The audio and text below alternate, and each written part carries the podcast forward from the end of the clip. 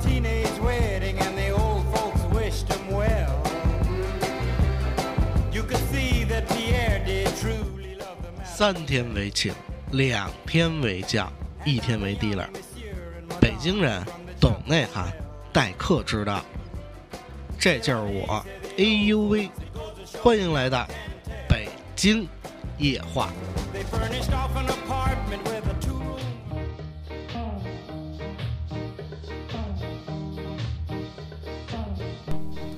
感谢各位关注北京夜话，我是 AUV。今天我们来聊一个敏感话题——教育。这个话题在以前我是不敢碰的。有人说：“AUV，你小子还在这体制当中，你敢说这话？”我说：“对，正因为我在这个体制当中，我看到了一些问题，如果不去解决，未来对于我自身也会是无法去进行更好的迭代。”那么我们就要跟大家来聊一聊教育当中的现状到底是出现了什么问题，我们到底是该如何去解决它？好吧，我们一起来种下冬天的这颗种子。在我们小的时候，呃，每个人都上过很多的课后班儿。呃，反话来说，我们为什么要上这么多的课后班儿？有语文、数学、英语，几乎每一个我们在学校里所学到的科目都要去上，甚至没有学到的，比如说艺术类的很多，我们我们也要去接触。那么家长花那么多钱去给我们浪费那么多时间去学这个东西，长大之后有什么帮助？回想起来，其实并没有，没有任何帮助，只是那么一个回忆而已。你要说它是一个过往经验很好，但是它如果是占用了我整个青春的所有的时间，我们回想起来全都是这种课后班儿，我们的付出跟收获到底是成正比还是反比？我相信每个人心里都一杆秤。小的时候，我们都是听家长的话，说你一定要好好学习，长大之后你才能出人头地，否则你就怎么怎么样，像谁谁谁。而我们现在长大了，都做了工作，而且都生了孩子了，甚至我们回想起来，我们同班同学里边那些学习最好，现在都做了什么？貌似还没有我们混得好。曾经我们全校第一的那个人，现在去哪里？找一找，最后发现，好像生活的是非常的差，质量非常差，生活状态非常差，整个人都是一个很不好的状态。我相信还有一些学习好的同学，最后进了一些很好的团体，但事后呢，又如何？貌似并不是很好。恰恰是那些学习不好的，到最后确实出人头地，成了大老板，勇于创新。所以现在这环境完全不像我们父母或者是我们我们爷爷奶奶那个时代，他们的时候，我们都所有人都在体制内，我们才能很好的去劳作。我们每个人都是基于社会给我们的每个位置，我占坑儿。占坑儿吃饭的年代，而现在占坑儿吃饭已经不是那个时候。你去找哪还有占坑儿吃饭的时候？满大街的人，那么多的企业，那么多的培训机构、教研机构，所有的东西，所有的人都在说创新。资本市场现在进入到中国之后，你会发现所有的人都在讨论我应该怎么怎么融资。我随便去个成都小吃，我吃饭，我身边所有的人都在聊，我有现在现在在投什么什么项目，我们现在要找什么样的投资人。怎么怎么着，怎么怎么着，拉赞助，拉这那，拉那拉那，我们如何去饥饿营销，如何去怎么怎么着？那它整完全是被市场所包含的。那么在这个环境下，我们的教育依然是跟我们六十年代、七十年代完全一样，有任何意义吗？他现在所培养出来大学生那么多，最后又能怎么样？高等人才到现在吃香吗？我们就要培养高等人员。高等人才，我们要培养高等人才，究竟是为了什么？是培养出来之后能给国家创造出很好的未来，能回报社会吗？不一样，他真是很好的，他直接出国了，谁在国内待着？培养出来，就算他在国内待着，他又能怎么样？他真的能创造出很好的价值吗？反而是那些学习不好，做创造出了最好的价值。那我们最后一点就说，那他既然是已经考到了大学，考到了研究生，考到了硕士、博士，到最后他的学业非常好，那出来之后有很好的文化，他的文化素养很高，也算给国家带来了这么一点一点点的这样的正能量。是的，但又能怎么样？我的学员当中有家长本身就是博士的，还有本身就是他的孩子是博士，全都有。那么在这个情况下，他们的家长素养并不很高。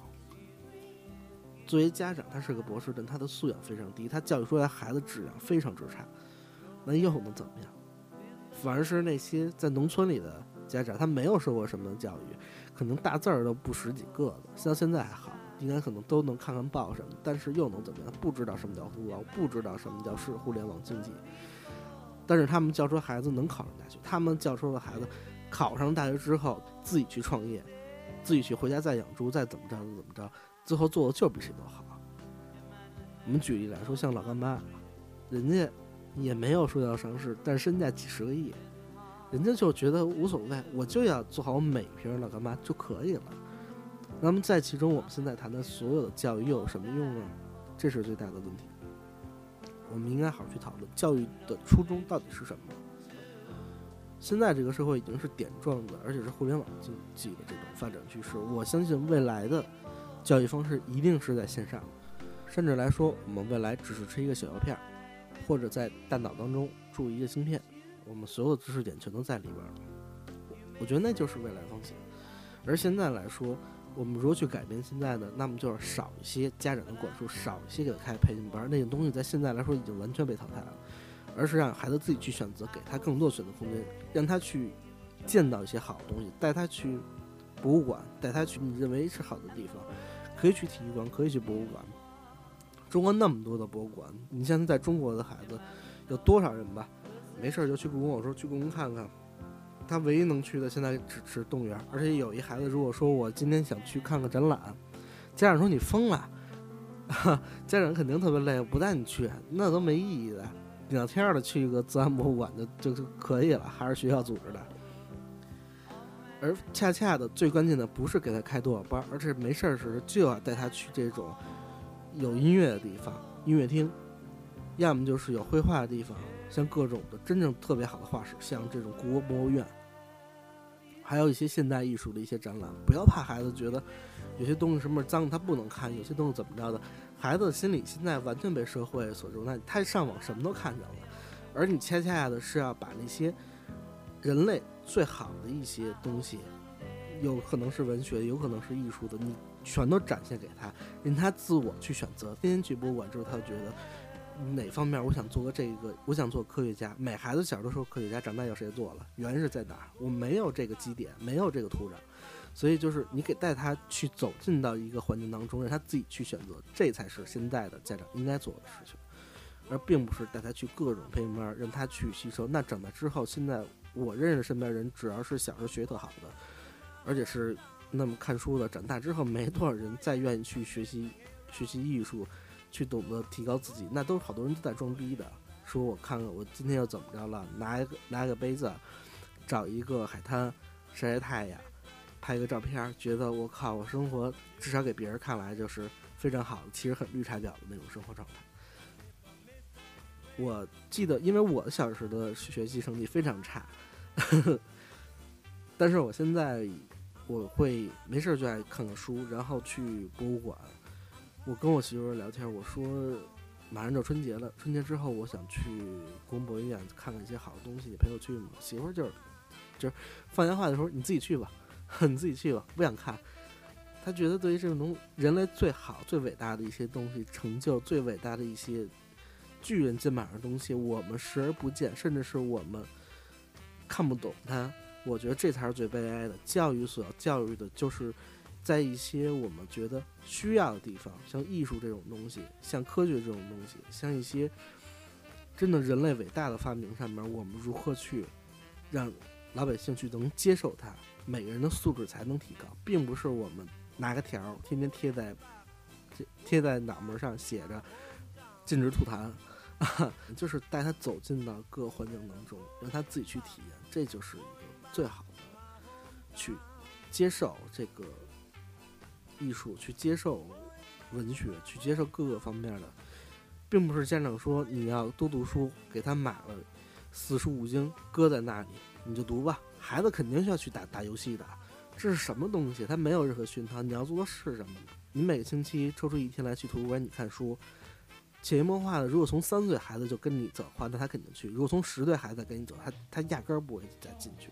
你父母本身就不是这种环境当中的人。如果说现在很多的家长说我就不是这种环境，我们家孩子就这样，你能怎么着？我天天就打个牌什么的。那你可以说孩子只要一出生，或者从两三岁开始，你没事儿，你要有意识的带他去一些很好对他能未来构成影响的一些环境当中，少带他去一些看一些杂的东西。游戏它是可以玩的，游戏是什么？游戏并不是让他娱乐的东西。最多最多的是他跟他这些圈子里边这些孩子所沟通的话题。很多家长现在说你玩游戏没用，但游戏恰恰是有用的。他跟他的这个社会当中的人，他未来所交流这个圈子，沟通话题就是游戏。这个现在很多人不理解，但其实对于九零后、八零后来说，这个完全被验证过了。我们举例来说，《魔兽世界》，《魔兽世界》很多人这是个游戏，很多人浪费钱、浪费时间去玩它。有人可能甚至是死在这上面了，但是又能怎么样？每年是玩游戏死人多，还是因为学习问题导致自杀这种情况死的人多？我们应该凭良心去想想这个问题。所有人只要是大学生，他们天天聊的话题就是《魔兽世界》，那么就是他们所能聊到话题，这是他们共同点。如果一孩子恰恰是一个宿舍里边，他不玩魔兽，你禁止他玩魔兽世界，那他还能跟这些人融一块吗？他就变成了异类。出了社会，他就是被淘汰的。所以，游戏恰恰是人与人之间交流的最好的媒介。他去玩，其他给他时间，你要带他去一些好的环境当中去受熏陶，这是一个关键。所谓的熏陶，不是把他给老师面前，你去教吧，我给你一个小时时间，俩小时，你每天教，你一星期来一次，你一星期来两次，剩下回家我也我也不会，你让他孩子自己练吧。这哪里是熏陶？这明明就是硬性的练习。所谓的熏陶是要他去一些好的地方，让他去感受到那些真正伟大的东西，他才能会觉得这个东西好。他给了我一个点，那么我才会愿意去学，这才是最关键的。好，我们这期废话非常多，但是我觉得这期还是有用的，所以我们还要把这期保存下来，给大家来听一下。如果你觉得我说的对的话，那么呃还是继续来订阅吧。如果觉得我们这期太压抑了，那没关系，我们。下期会非常的愉快，拜拜。